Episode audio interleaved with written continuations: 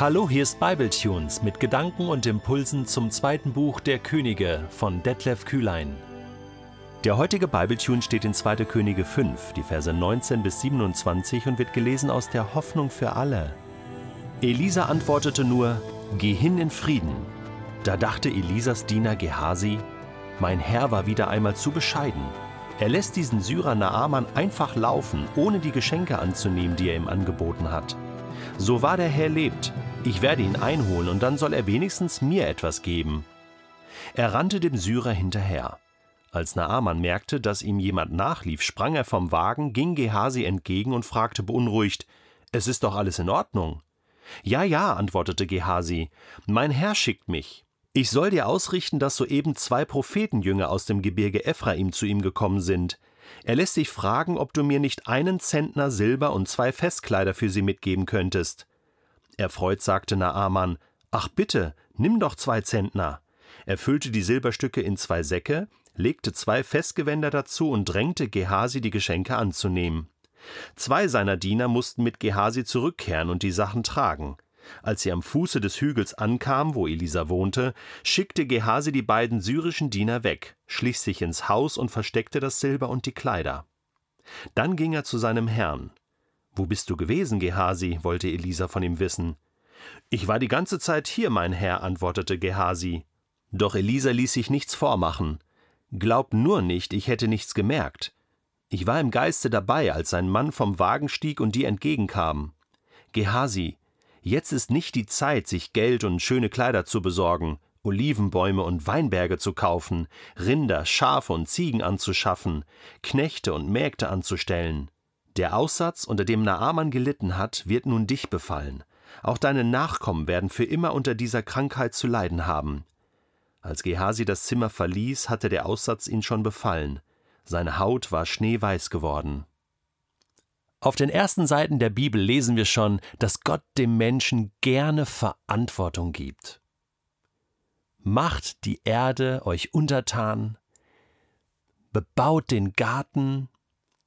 Das hat einfach mit der Gottesebenbildlichkeit zu tun. Das ist wesensmäßig in uns hineingelegt. Und das ist ganz normal, dass du, wenn du an Gott glaubst, auch in dieser Verantwortung hineinwächst, egal wo du bist, egal was du auch in deiner Kirche oder Gemeinde tust, Gottes Ziel ist es, dass er dich über mehr setzen kann. Matthäus 25 sagt der Herr, ich habe dir etwas anvertraut, du bist über wenig treu gewesen, nun möchte ich dich über mehr setzen. Darum geht es immer wieder. Was macht Gehasi hier mit dem, was Gott ihm anvertraut hat? Ich glaube, Gottes Ziel war mit diesem Prophetenjünger, mit diesem Prophetendiener genau das gleiche, was er auch vorher schon mit Elia hatte, mit Elisa hatte, nämlich dass Gehasi auch hineinwächst in diese Verantwortung, ein Prophet zu sein. Definitiv. Doch was macht Gehasi mit dem? Er geht damit verantwortungslos um. Er macht einen Fehler, wie wir alle auch schon in diesem ganzen Fehler gemacht haben. Und ich möchte mich an dieser Stelle überhaupt nicht über Gehasi stellen. Im Gegenteil, ich stelle mich sogar ganz stark darunter.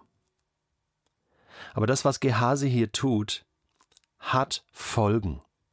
Und je mehr Verantwortung du hast im Reich Gottes, hat verantwortungsloses Handeln Folgen, nicht nur für dich, sondern auch für diejenigen, für die du Verantwortung trägst. Hier bei Gehasi, ich meine, er macht mehrere Fehler hintereinander, ganz bewusst. Voller Gier schaut er auf das Gold und Silber, was sich da verabschiedet und mit Naaman einfach wegreitet. Und dann geht's los in seinem Herzen. Ne? Mein Herr war wieder einmal zu bescheiden.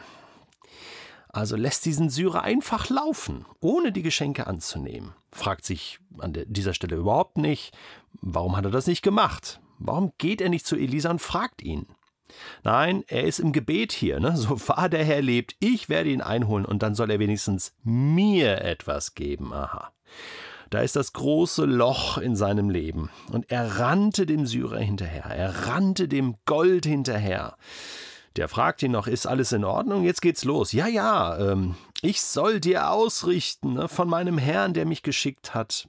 Da ist die erste Lüge. Und dann fädelt er alles ein.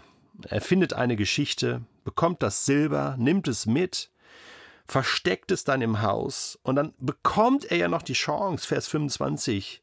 Elisa stellt ihn zur Rede, wo bist du gewesen, Gehasi? So wie, wie Gott auch in den Garten kommt, Garten Eden, und fragt, wo bist du, Mensch, wo bist du gewesen, was hast du getan?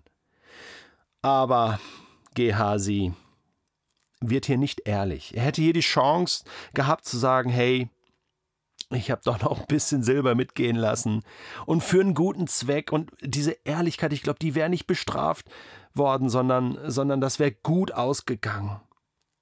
Aber dann kommt die nächste Lüge und dann verstrickt er sich immer mehr. Ich war doch die ganze Zeit hier, mein Herr. Ja, ja, glaubt nur nicht, ich hätte nichts gemerkt.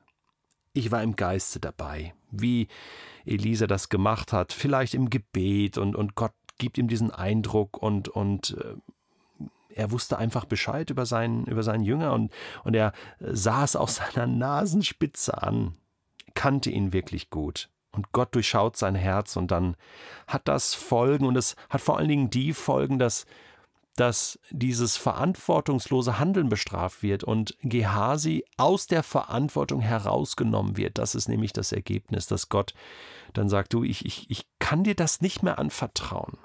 Die Frage ist jetzt aber, wie wir das besser machen können. Alles hat mit unserer Integrität zu tun. Was ist das genau? Integrität ist Ehrlichkeit, Verbindlichkeit, Verantwortung übernehmen, auch da und dann, wenn kein Mensch so genau hinschaut und nur ich das weiß. Jetzt war vor einiger Zeit mein Freund Lothar Kraus aus Gifhorn hier zu Besuch in meinem Studio.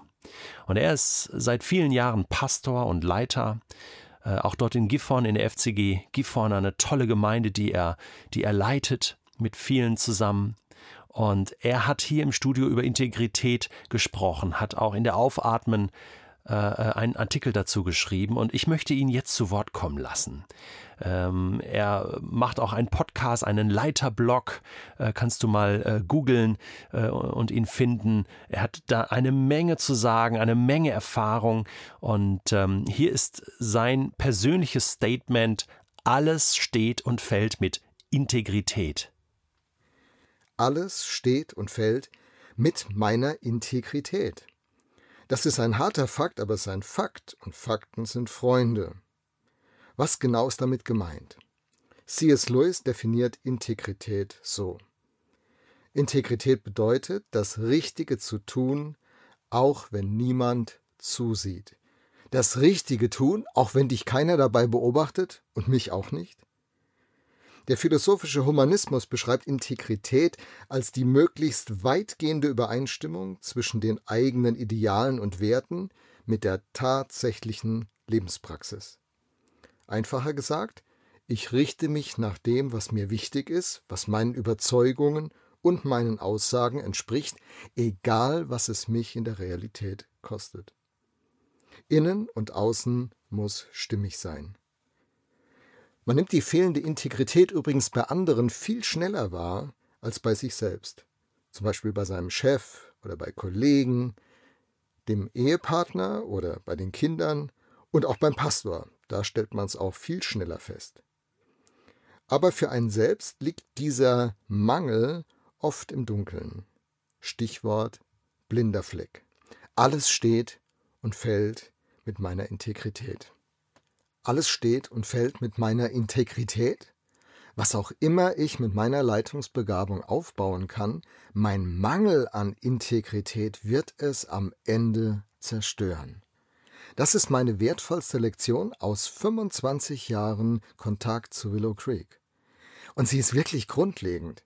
Ich muss sagen, ob es mir passt oder nicht, das ist so wichtig für mich zu erkennen, dass alles, was mit meiner Integrität nicht stimmig ist, am Ende die wunderbarsten Ergebnisse meines Leitens kaputt macht.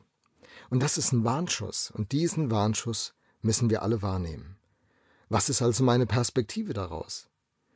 Ich erkenne ganz neu, wie wichtig Integrität ist. Es ist ein kritischer Punkt für alle, die Verantwortung tragen. Und je weiter die Reichweite meiner Leitungsbegabung geht, je gefährdeter bin ich. Deshalb ist es für mich so wichtig, mich vom Evangelium von Jesus Christus leiten zu lassen. Was bedeutet das? Es bedeutet, dass meine besten Absichten, mit denen ich in diese Leitungsaufgabe starte, nicht ausreichen, um durch und durch integer leben zu können. Ich würde immer in der Gefahr bleiben, wenn Dinge gut klappen, dass ich am Ende doch nur ein Moralist bin, selbstgerecht, überheblich, vielleicht sogar hart. Die Einsicht, dass ich zu allem fähig bin, was ich anderen unterstelle, diese Einsicht macht mich demütig. Ich vertraue mir im letzten doch nicht. Ich investiere mein Vertrauen nicht in mich, sondern in Jesus Christus, der mir zum Retter wird, der mich rausholt, vor dem ich ehrlich und aufrichtig sein kann und auch in diese dunklen Seiten meiner Persönlichkeit schauen darf, meine Integrität. Jesus Christus war im besten Sinne des Wortes integer bis zum letzten Atemzug. Keiner seiner Feinde konnte ihm je etwas anderes nachweisen. Und er, dieser Jesus, bietet mir am Kreuz einen Tausch an. Mein Versagen gegen seine Gerechtigkeit. Mein Potenzial zur Heuchelei, zur Schauspielerei gegen seine perfekte Integrität. Die gute Nachricht von Jesus Christus ändert noch einmal meinen Blick auf, eingehende, auf die eingehende Führungsthese. Sie könnte nämlich dann so lauten, alles steht und fällt mit seiner Integrität. Das, was Gott in mein Leben investiert. Verbindung mit Gnade, mit Barmherzigkeit, mit Hilfe, mit an meiner Seite stehen, ist für mich die Basis, auf der Integrität in meinem Leben wächst. Und durch seine Integrität wird auch mein Leben integer. Ich muss nicht überheblich sein, ich kann bescheiden bleiben und trotzdem mutig Schritt für Schritt vorangehen. Durch Jesus Christus.